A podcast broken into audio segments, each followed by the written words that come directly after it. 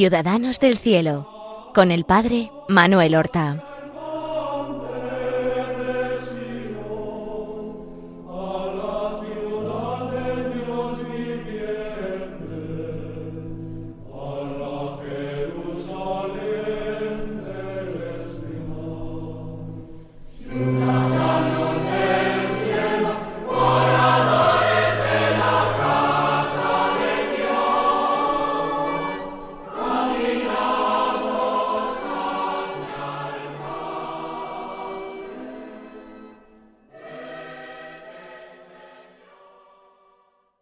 Buenos días, queridos hermanos. Damos comienzo a una nueva emisión de nuestro programa Ciudadanos del Cielo.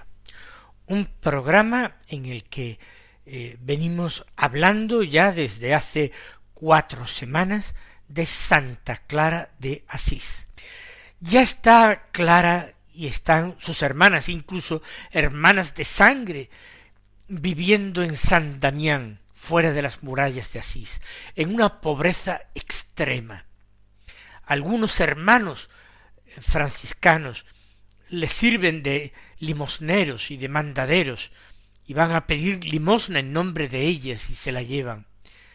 Clara ha hecho ya en vida milagros apoyada en esas dos armas espirituales suyas que son la oración del Padre Nuestro, dicha con un corazón filial, y por otra parte el santísimo sacramento de la Eucaristía, el sacramentum fide, el sacramento de nuestra fe, con que ella misma expulsó a una banda de verdaderos forajidos musulmanes que estaban al servicio del emperador alemán y se dedicaban a devastar la comarca. Francisco de Asís pidió la ayuda de Clara en muchas ocasiones. Ya hemos hablado en el último programa aquella duda que le entró si debía dedicarse puramente a la oración, a la contemplación en una vida eremítica, o dedicarse también al testimonio del Evangelio, a la predicación del Evangelio. Como Clara lo iluminó y él, lleno de un gozo indescriptible, partió a ello. Y Francisco dejó de multiplicar las visitas que antes eran muy frecuentes a San Damián. Sabía que Clara lo quería muchísimo. Él no se consideraba digno de ese amor y por otra parte no quería que Clara desviara nada, absolutamente nada del amor a Jesucristo hacia él. Quiso pasar a un segundo término y hasta los mismos hermanos franciscanos se admiraban de que ahora visitara menos Clara. Sin embargo, se vieron más veces, porque Francisco abandonado ya el gobierno general de la orden, pasó una verdadera noche oscura del espíritu y acudió a Clara con toda confianza, en busca de luz. Faltaba solamente un año para su muerte y le pidió a Clara que lo consolara y que lo iluminara. Y Clara, movida por Cristo, movida por el Espíritu Santo, le dijo algo sencillo. Dios es y basta. Y todas las tinieblas del corazón de Francisco se desvanecieron ante esas palabras de aquella santa que era clara. Y lo repitió varias veces emocionado y sollozando, Dios es y basta. Y se retiró de San Damián repitiendo una y otra vez Dios es y basta. Esta es la única, la verdadera alegría. Un santo de la talla de Francisco de Asís, pero que sin la ayuda de Clara de Asís no hubiera sido quien fue. Eh, al año siguiente Francisco murió, muy joven. Clara había manifestado el deseo de verle alguna vez más en su vida, pero Francisco la mandó recado de que sí, de que lo vería. Se cumplió la profecía de Francisco, pero no en vida, sino que recién muerto todo el pueblo de Asís llevó en una solemne procesión litúrgica su cuerpo santo recién fallecido hasta San Damián. Y allí lo entraron en la clausura de las monjas y allí Clara y sus hermanos lloraron la pérdida de su verdadero padre y al mismo tiempo se gozaron de aquella muerte santa. Al año siguiente el Papa lo canonizó en la canonización más rápida de la historia. Pues bien, Clara todavía sobrevivió a Francisco veintiséis largos años. Veintiséis años que vivió sin Francisco, pero siendo fiel, perfectamente fiel. Vamos a narrar por qué. Completamente fiel hasta su propia muerte. Clara había profesado y profesado los votos religiosos en manos de Francisco poniendo su obediencia en Francisco. Pero al cabo de ciertos años, Francisco le desligó de esta obediencia. Hizo que Clara fuera reconocida en San Damián como abadesa, como superiora, independiente de él, y se convirtió verdaderamente en madre de aquella comunidad que había ido creciendo y que tenía ya sucursales en otros lugares. Clara era abadesa, pero ella quería un verdadero reconocimiento del espíritu de Francisco para su orden, porque había profesado la regla de San Benito. La Santa Sede no había autorizado adoptar otra regla, ni siquiera la regla de San Francisco, que al fin había sido aceptada y aprobada. No se consideraba que era propia ni adaptable a mujeres. De modo que existía la ficción jurídica de que ellas profesaban las reglas benedictinas y en cierta manera eran benedictinas, aunque no dependían en absoluto de ningún monasterio benedictino y Clara misma era la abadesa. Clara se empeña entonces, ya que le es imposible cambiar la regla de San Benito por la de San Francisco, profesa un, un privilegio, el privilegio de la pobreza. Ella le promete a San Francisco todavía en vida que viviría sin bienes estables, es decir, sin bienes ni propios de las monjas que profesaban la pobreza, pero también sin bienes comunitarios. Las monjas benedictinas también tenían un voto de pobreza personal, pero comunitariamente el monasterio podía tener eh, tierras, fincas, casas, etc. y administrarlos.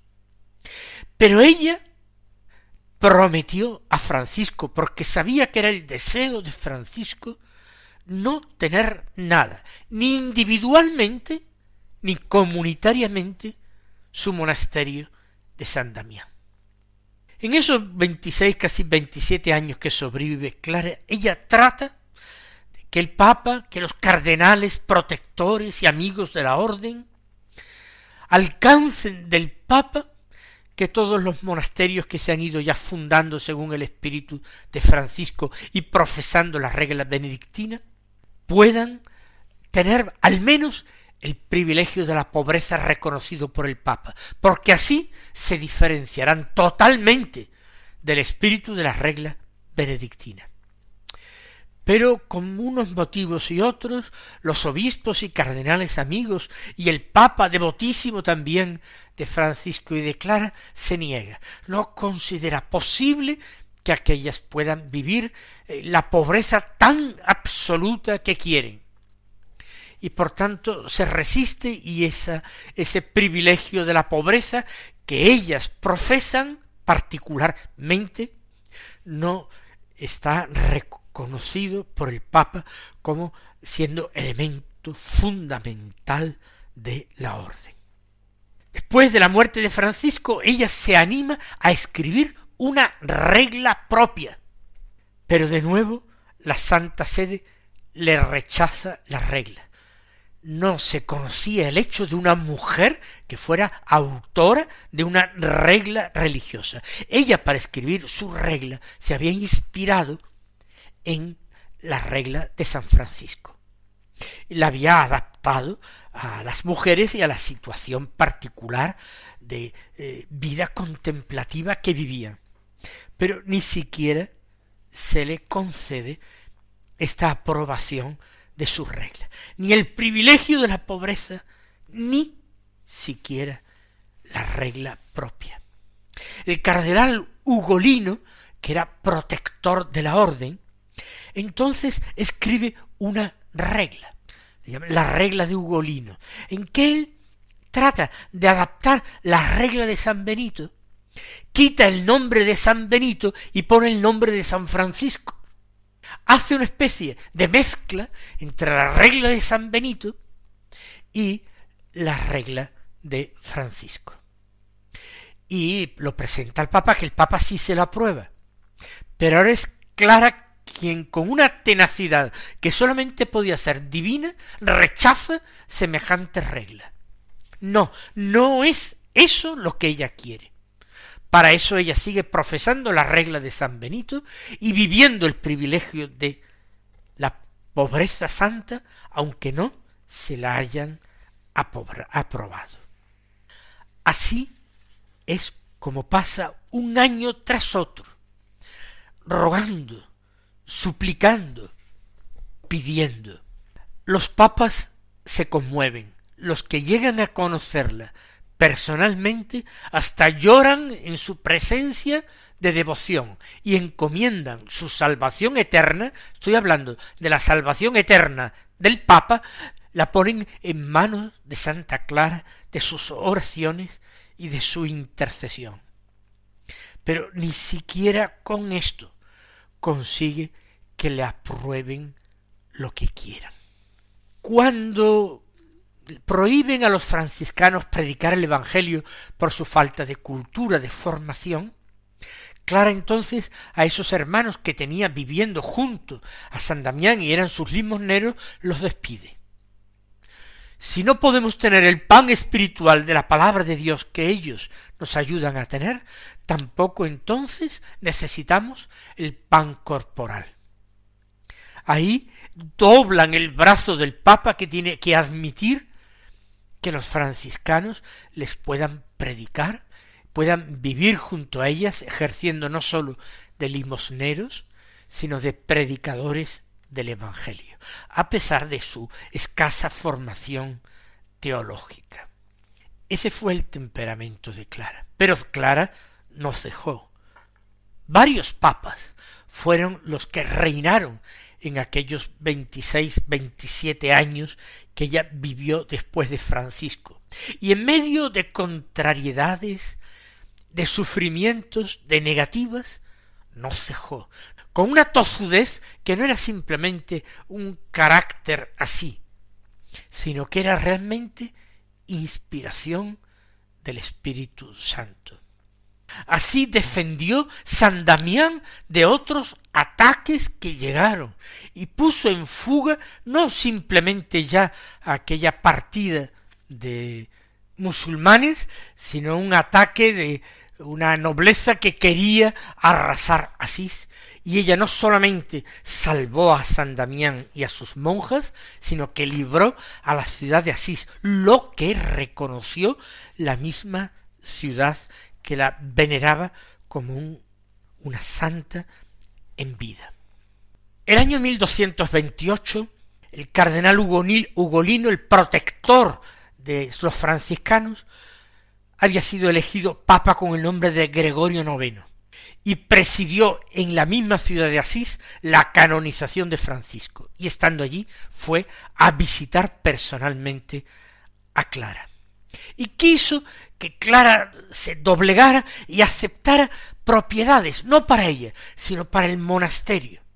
Y ella se resistió. El Papa entonces, para quitarle escrúpulos, le dijo si lo que temes es la pobreza que tú has prometido a Francisco, y has hecho ese voto, yo te dispenso de esto para que puedas tener bienes comunitarios. Y entonces ella le dijo, Santísimo Padre, a ningún precio deseo ser dispensada del seguimiento perfectísimo de Cristo. Pero ni siquiera de nuevo consigue del Papa el privilegio de la pobreza. Ni siquiera entonces lo consigue. Ella se tiene que convertir en protectora de muchos primeros compañeros de Francisco que ahora son perseguidos por las nuevas autoridades, los nuevos superiores franciscanos, que quieren convertir la orden en algo más parecida a los dominicos y otras órdenes mendicantes, con casas de estudios, con bienes materiales, con prestigios de doctorados. Los hermanos más antiguos, los primeros compañeros, son perseguidos cruelmente y ella los acoge, los anima. Se había animado a Francisco diciéndole Dios es y basta, ¿cómo no animaría a aquellos otros hermanos antiguos que veían que la obra de Francisco se derrumbaba? Pero Clara no lo permitía, ni lo permitió hasta su muerte.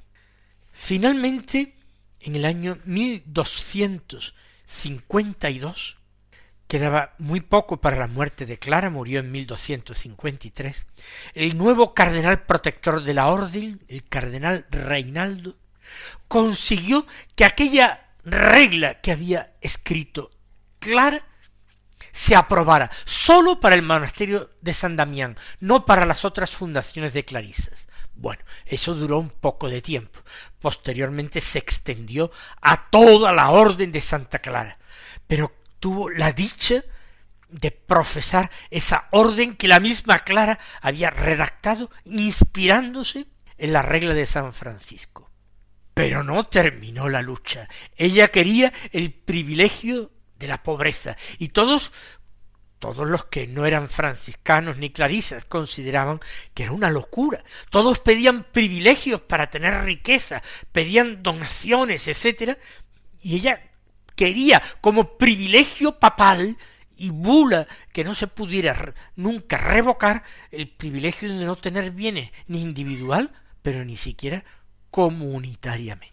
Se puso gravemente enferma, pasó la Nochebuena en cama, se produce un milagro estando la noche de Nochebuena, mientras en la iglesia se celebraba la misa de la medianoche del gallo, ella en su celda vio toda la misa de la medianoche que celebraban los franciscanos en la nueva basílica que se había construido en Asís, la basílica de San Francisco de Asís, que contenía sus restos.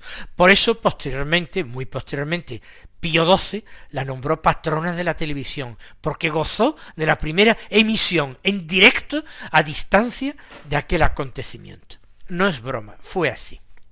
El año siguiente, 1253, que sería el último de su vida, el Papa, el nuevo Papa Inocencio IV, sabiendo que estaba ya enferma y al borde de la muerte, visitó personalmente a la santa en Asís.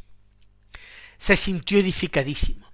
Clara quiso besar no sólo sus manos, sino como era costumbre sus pies, pero estaba tan enferma que no podía levantarse del lecho ni incorporarse, y el Papa accedió a subirse sobre un escabel para poner un pie suyo a la altura de la cabeza de Clara y que Clara pudiera besar su pie.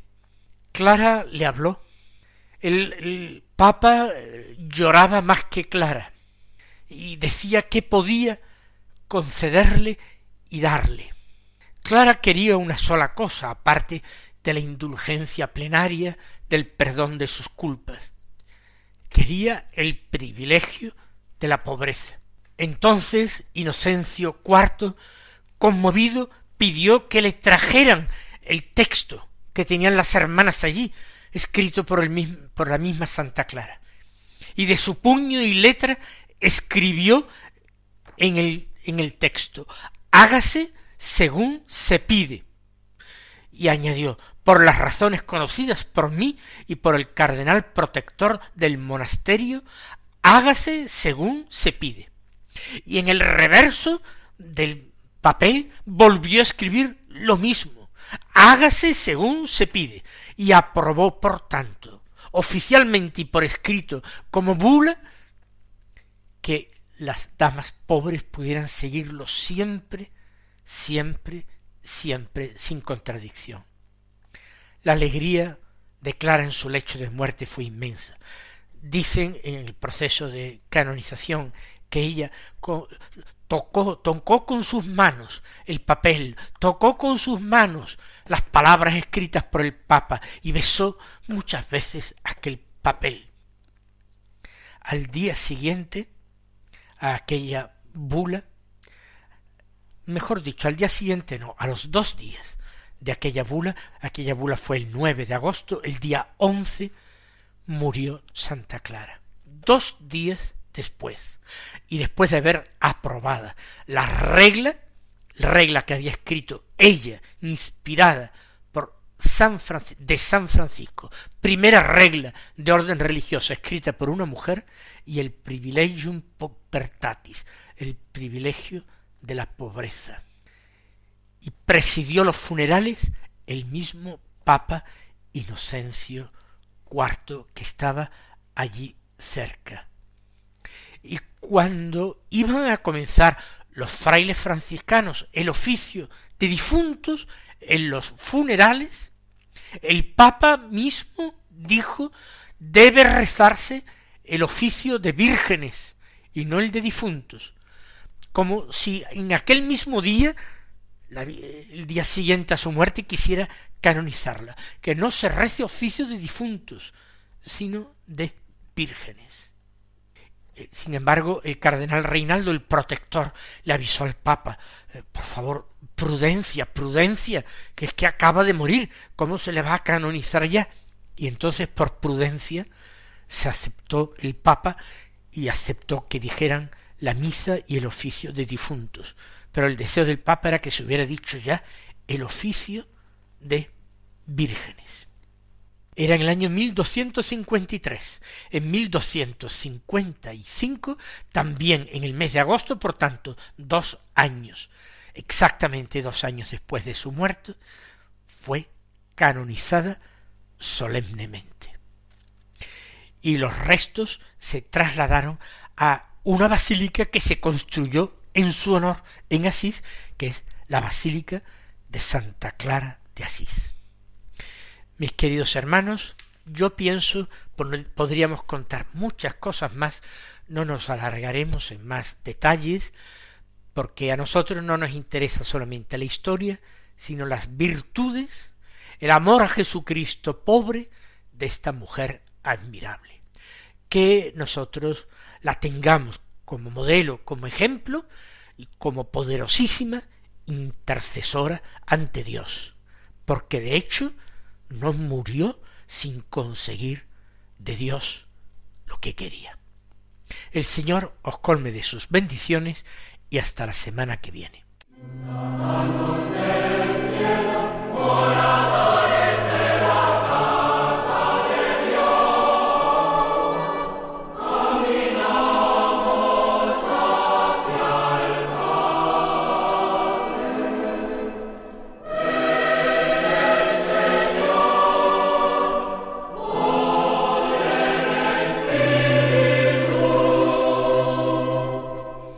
Han escuchado en Radio María Ciudadanos del Cielo con el Padre Manuel Horta.